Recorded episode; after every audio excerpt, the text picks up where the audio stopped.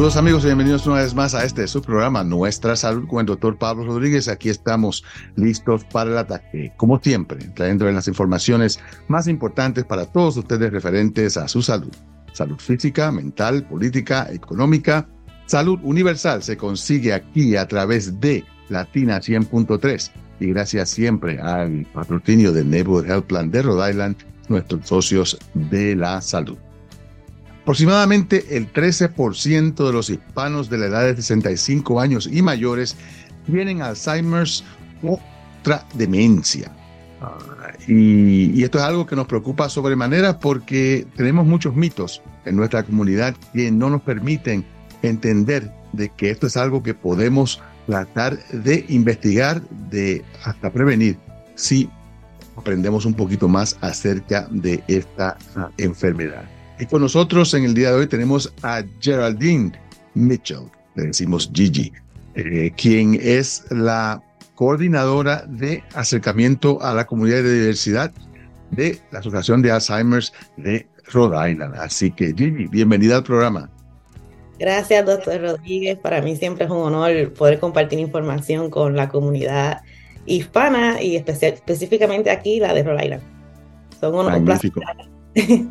Sí, un, placer tenerte también y de verdad que es interesante el hecho de que tenemos en la comunidad algo que es bastante, bastante problemático, que es los mitos, la confusión, la falta de alfabetismo de salud ah, que nos afecta severamente. Casi el 70% de los latinos tienen baja alfabetización de salud y se dice que casi el 40% están bajo el nivel básico. O sea, que cuando hablamos de una enfermedad tan compleja y tan difícil de entender como Alzheimer's, eh, es importantísimo lo que estamos haciendo aquí en el día de hoy para que la gente pues aprenda. Háblanos acerca exactamente qué es el Alzheimer's.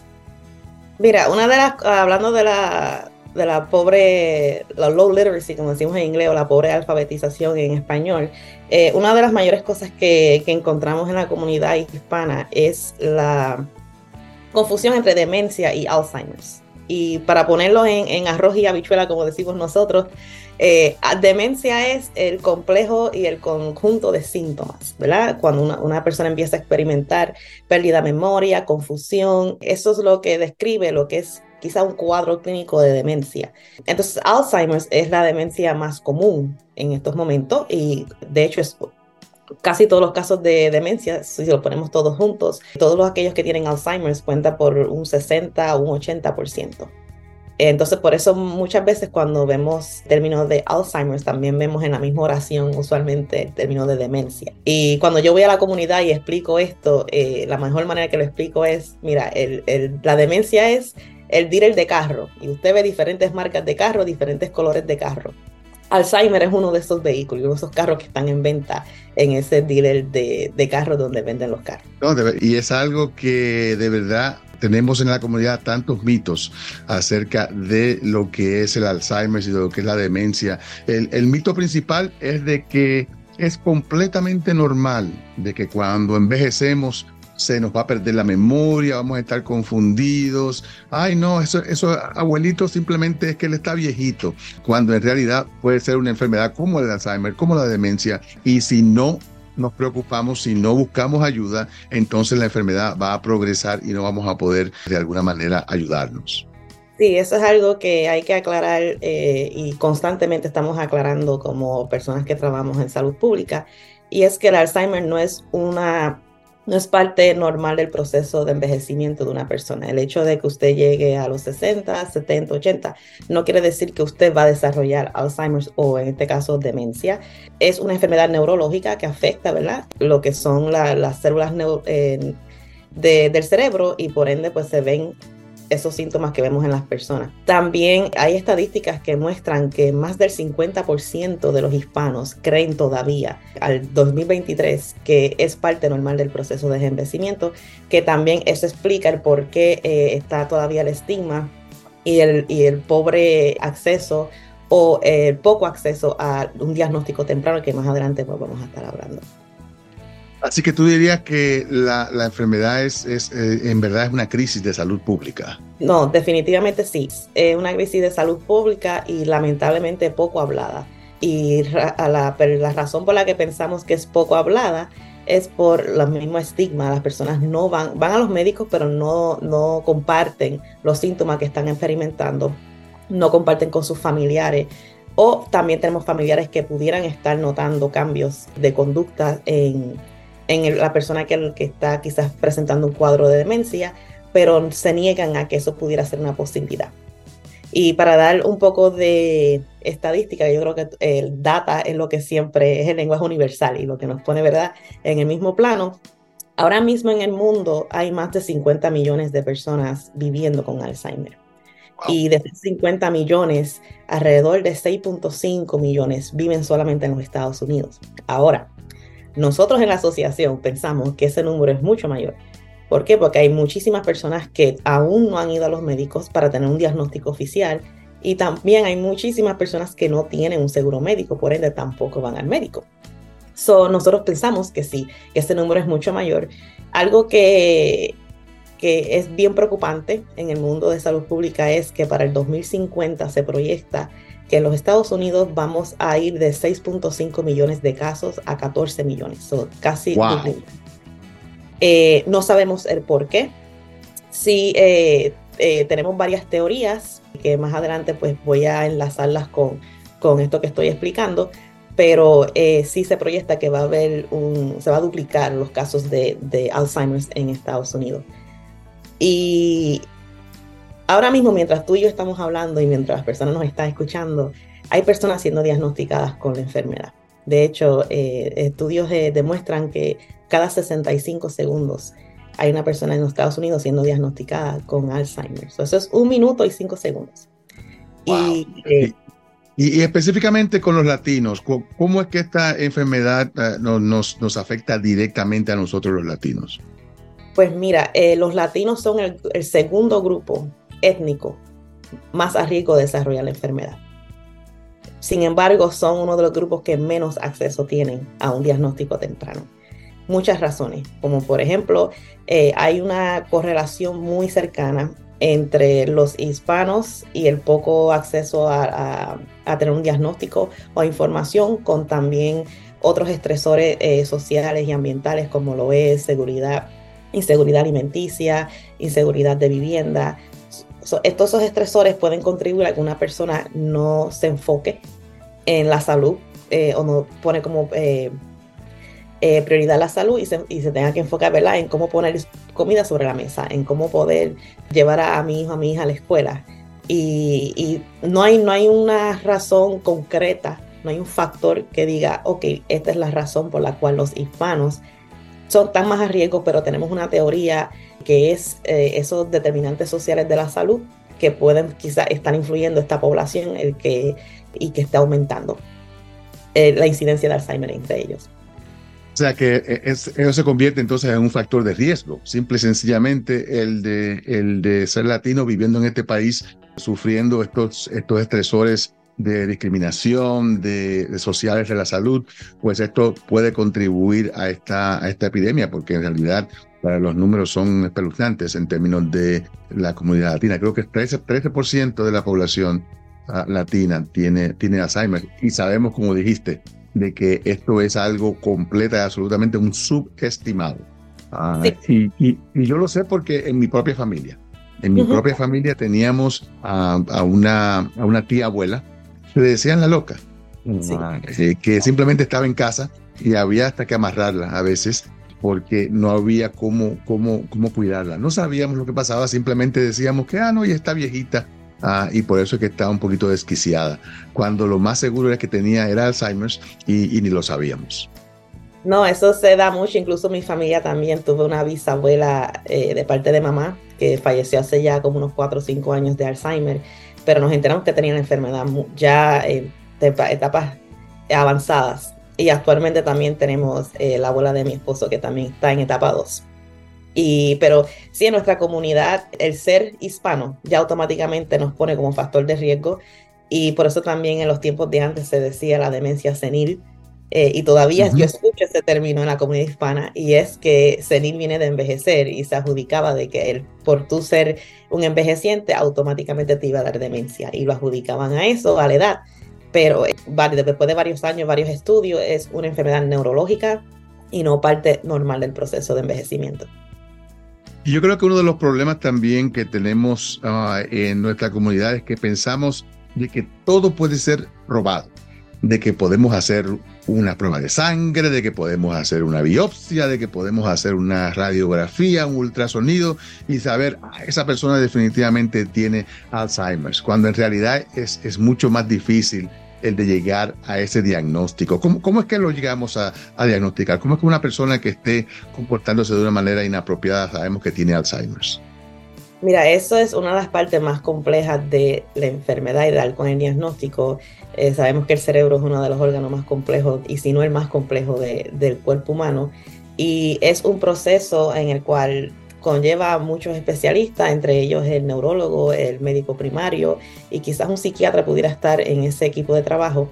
Eh, y la razón es porque los síntomas, sí tenemos unos síntomas que podemos reconocer, pero son bien generales y pudieran también indicar otras enfermedades, otras condiciones médicas. Por ejemplo, pérdida de memoria o desorientación pudiera ser adjudicado a anemia, a un problema de tiroides, a un problema hormonal, a la depresión. Pues entonces lo que sucede es que cuando los, por eso es bien importante que las personas que estén experimentando los síntomas vayan lo, tan pronto sientan que ya eso no es parte normal de ellos y lo indiquen al médico primario. Otra cosa es que los síntomas varían de persona a persona tuve una vez, conocí una familia en donde el, los familiares notaron que su, en este caso era su mamá, que estaba experimentando quizás un proceso de demencia.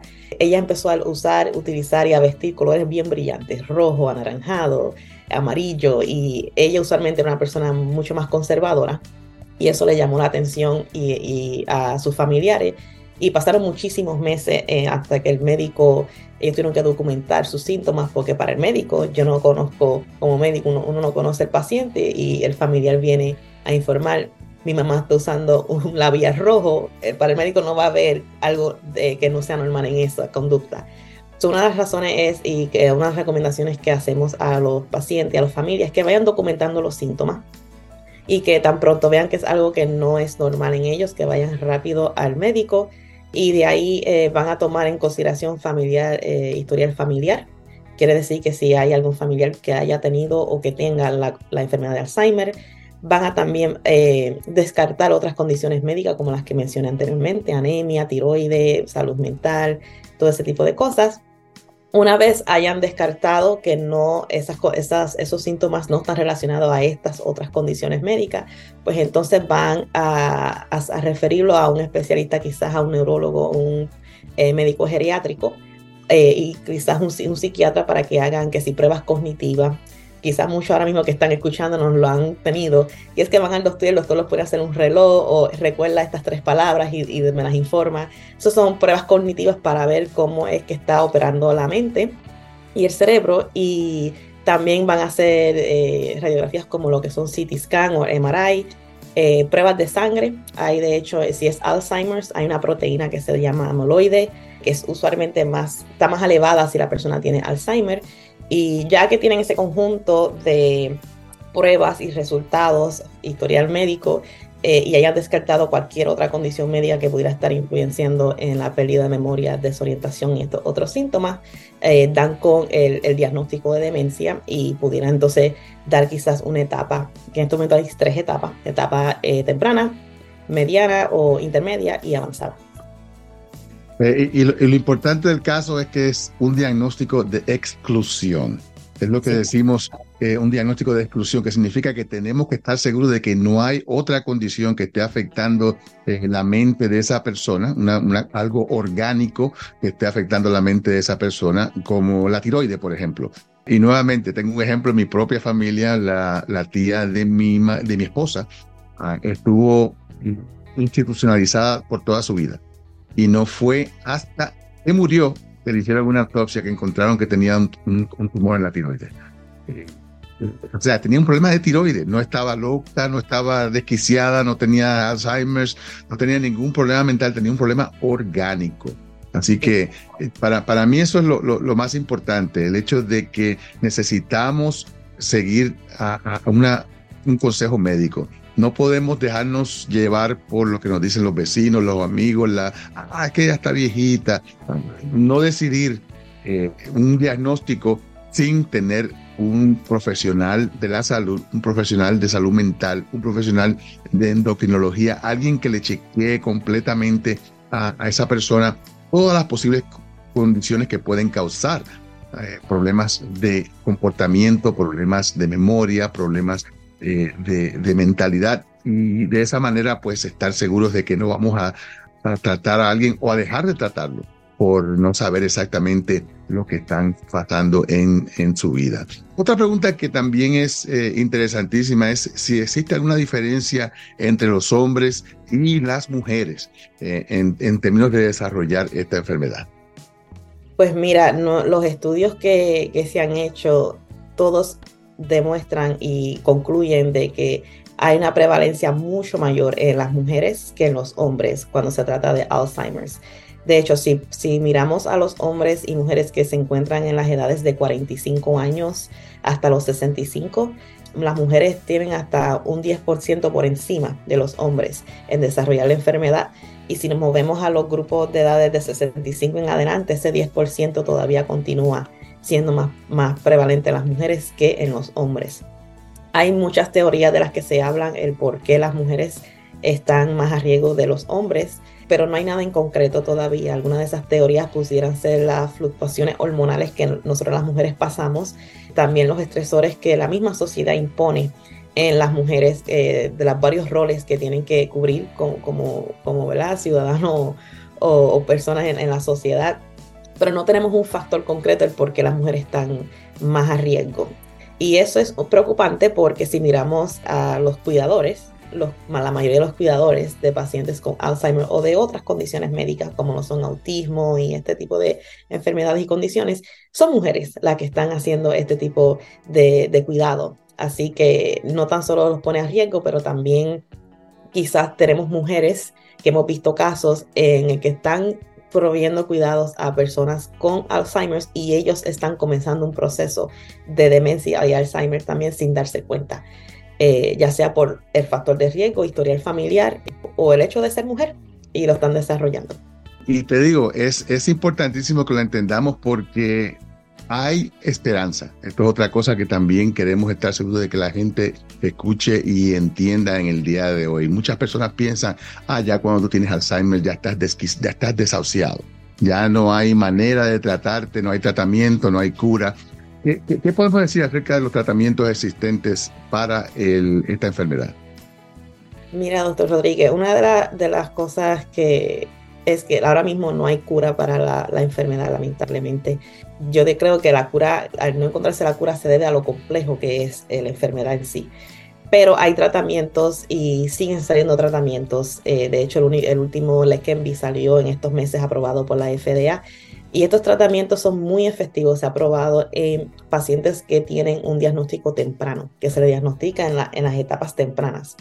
Por eso hablamos de importancia específicamente a las poblaciones hispanas que vayan a su médico y no tengan miedo de hablar del tema. Es un tema incómodo de hablar, pero es necesario.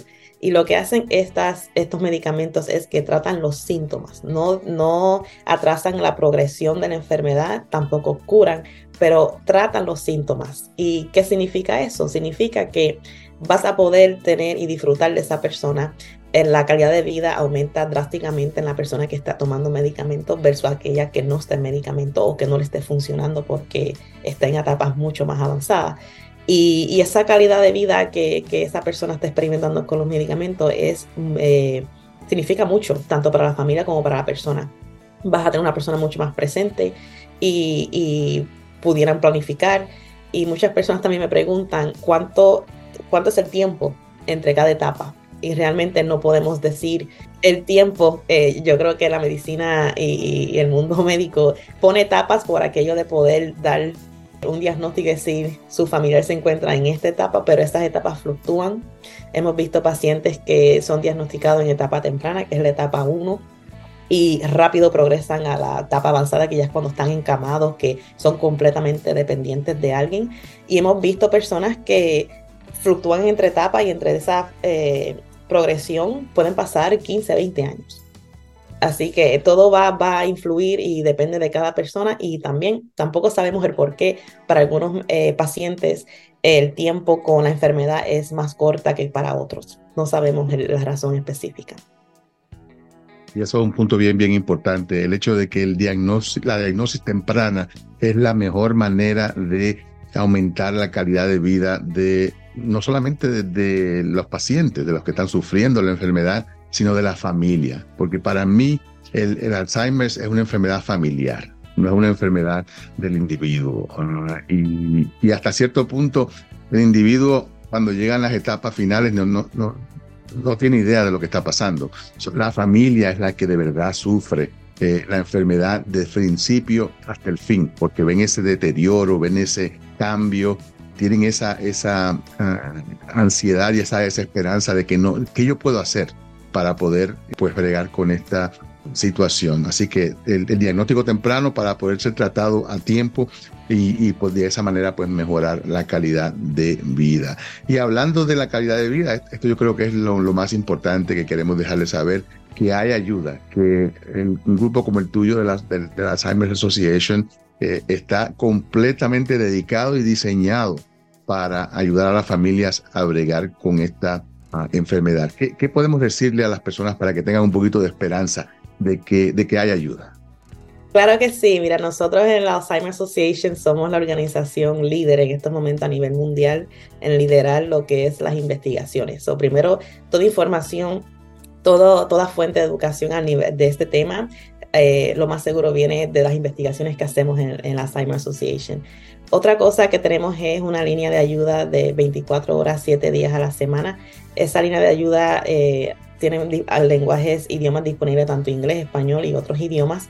Y las personas que están atendiendo esa llamada son personas clínicas, personas de a nivel de maestría que se han educado y continúan a la vanguardia de, de la información más adelantada de lo que es el Alzheimer y las personas pueden llamar para cualquier cosa. Hay personas que llaman para hablar y discutir sus síntomas porque todavía no se sienten preparados para abrir eh, su, ¿verdad? sus preocupaciones con eh, un familiar o con el médico.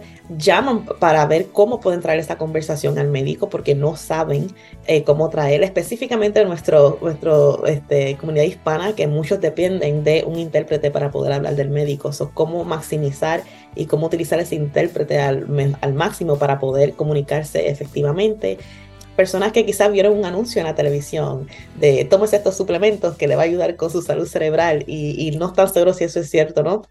pueden llamar a esa línea de ayuda. El número sería 1-800-272-3900, 1-800-272-3900. También una de las cosas que hacemos es que tenemos grupos de apoyo. En estos momentos me encuentro trabajando eh, en alianzas con, con, agencias comunitarias en Rhode Island y estamos tratando de ver si podemos traer un grupo de apoyo en español. Actualmente no existe en el estado de Rhode Island, so estoy muy emocionada por eso. Siento que va a ayudar muchísimo a aquellos familiares que necesitan quizás sentarse a la mesa con otras personas de, que comparten nuestras nacionalidades, que estén pasando por lo mismo. Va a abrir horizontes a que las personas se abran más, se expresen más sobre el tema y que el tema, ¿verdad? Eh, no tan solo se quede en la familia, pero que pueda educar a la comunidad y que los doctores puedan dar con un diagnóstico temprano, que es lo que estamos tratando de hacer con los hispanos. Y también tenemos programas educacionales que vamos muchísimo a la comunidad, vamos a organizaciones, vamos a proyectos de vivienda, centros de salud diurno para los pacientes, eh, para los envejecientes, perdón y damos educaciones, programas educacionales sobre cuáles son esos 10 síntomas a estar pendiente, cuáles son aquellos eh, factores de riesgo modificables que podemos quizás eh, mejorar para eh, evitar lo más que podamos desarrollar la enfermedad. Y también hacemos una caminata todos los años, que es lo que nos ayuda a recaudar los fondos para seguir con las investigaciones. Y esos fondos, mucho, y esas caminatas, perdón, muchos los pacientes van ya sea para honrar a una persona que ya falleció o honrar a una persona que está viviendo con enfermedad. Y usualmente son caminatas muy emotivas. Sí, también tengo entendido de que eh, se están celebrando, un, se están llevando a cabo un número de estudios clínicos a través de todo el mundo, buscando la manera de entender más la enfermedad, número uno, y número dos, también de tratarla más efectivamente. Háblanos acerca de estos estudios clínicos y cómo las personas pueden pues, conseguir más información. Mira, los estudios clínicos son cruciales cuando se trata de la enfermedad de Alzheimer, porque esto lo que nos indica es información, nos arroja eh, data para poder ya sea desarrollar medicamentos, tratamientos y eventualmente, que es la visión de la asociación, que es vivir en un mundo sin Alzheimer. ¿Qué sucede? Ahora mismo hay varios estudios que, que, están ocurriendo en Estados Unidos, eh, pero hay uno que me, me llama mucho la atención y que me emociona, y es uno que se hizo en Irlanda hace unos años y se enfoca en conductas y, eh, conductas modificables, por ejemplo, ejercicio, buena alimentación, porque hay teorías de que eso puede impactar grandemente de manera positiva la salud cerebral, pero necesitamos la data que lo justifique. Y fue un estudio que se hizo en Irlanda y fue muy exitoso, pero los Estados Unidos no quiso eh, utilizar esa data porque los irlandeses no viven como nosotros en los Estados Unidos. Entonces replicaron esa, esa investigación y la trajeron aquí en Estados Unidos y es un estudio de dos años que ahora mismo está ocurriendo, empezó este año y tiene alrededor de 4.500 personas inscritas. Y es personas que están comiendo más saludable, están siendo monitoreadas cada dos semanas y también haciendo ejercicio y quieren ver el cambio antes y después de su salud cerebral. Hay cinco estados que están a cargo de esa y están liderando esa investigación y Rhode Island es uno de los estados. So, la Asociación de Alzheimer, conjunto con Butler Hospital, el hospital de Butler, estamos haciendo, eh, colaborando con esa investigación. Son muy, yo diría que ya para el 2025, lo más tarde el 2026, deberíamos tener los resultados sobre eso, que son muy prometedores. Otra cosa con los ensayos clínicos es que tenemos muy, muy, muy, pero extremadamente muy poca representación hispana por lo mismo, los estigmas, eh, el concepto de que quizás nos estén utilizando como conejillos de India y la poca confianza en los investigadores. Por ejemplo, ahora mismo a nivel de Estados Unidos y si ponemos todas las investigaciones que están ocurriendo ahora mismo, hay alrededor de 19% de estadounidenses eh, inscritos en estas investigaciones y solo un por ciento de ese 19% son hispanos. ¿Y qué significa eso? Que la data que vaya a salir o que esté saliendo simultáneamente mientras estas investigaciones vayan concluyendo no necesariamente representa nuestra nacionalidad o nuestro grupo étnico. Los hispanos tenemos otras cosas a considerar cuando se trata de obtener data sobre nosotros, la manera en que vivimos, cómo crecimos, nuestra descendencia, ¿verdad? Eh, familiar y quizás estamos perdiendo oportunidad de poder encontrar quizás la razón el por qué los hispanos estamos más a riesgo de desarrollar la enfermedad,